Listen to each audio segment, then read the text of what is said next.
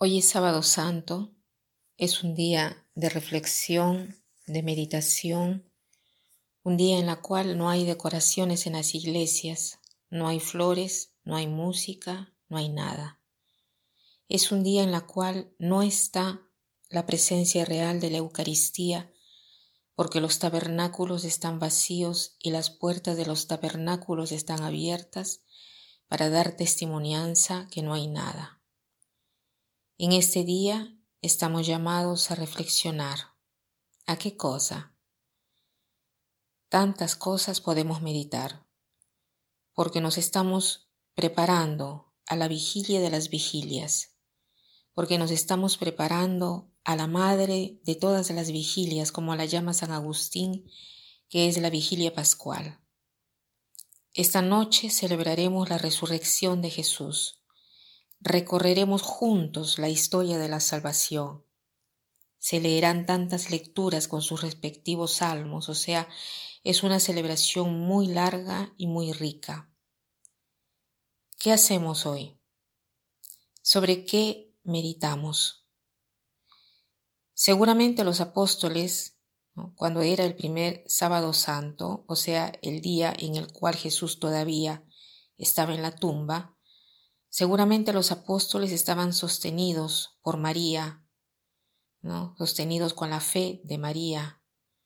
Por eso el sábado es dedicado a la devoción a María, porque es María que sostiene la iglesia, sostiene a los apóstoles en su fe y sostiene al mundo con su esperanza.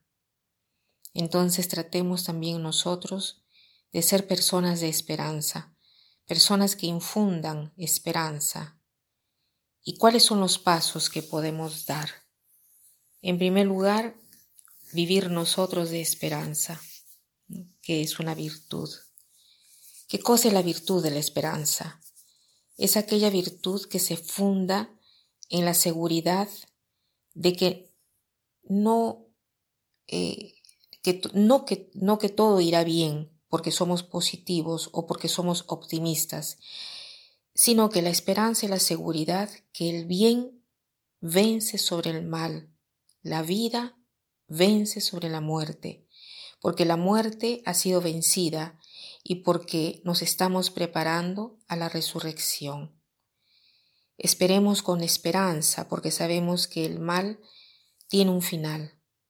El mal termina, todo pasa, lo que queda es el bien y el amor que hemos sembrado en nuestra vida.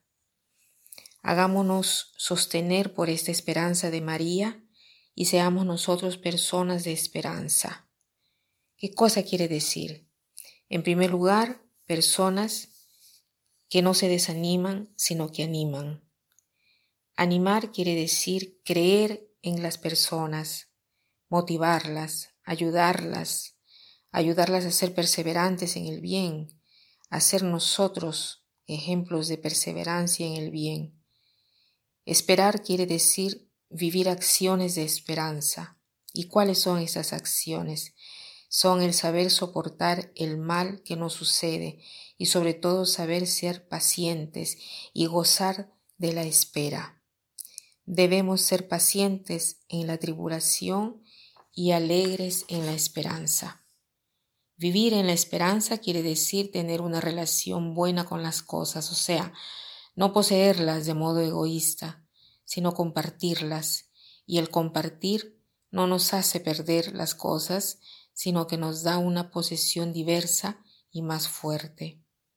Vivir en la esperanza quiere decir eh, vivir de manera responsable, vivir en la caridad, en el don de lo que se posee, y la esperanza inaugura una nueva relación con las personas, por lo tanto se pasa de un corazón cerrado a un corazón capaz de compartir, de vivir esta comunión. Las personas no son más gente que nos hace desesperar, sino que se convierten en personas para amar.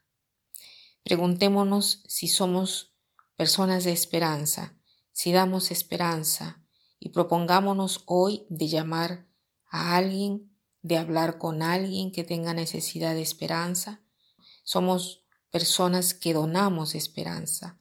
Busquemos estas ocasiones y sobre todo hacia las personas que son más negativas, que están con depresión, desanimadas, y oremos con el Salmo que dice, solo en Dios reposa mi alma, de Él es mi esperanza. Yo confío en ti, Señor. Digo, tú eres mi Dios, en tus manos están mis días. Que pasen un buen sábado santo, buena Pascua de resurrección, que el Señor pueda ayudarnos a resucitar de algún mal, de alguna muerte que estemos pasando. Buena Pascua.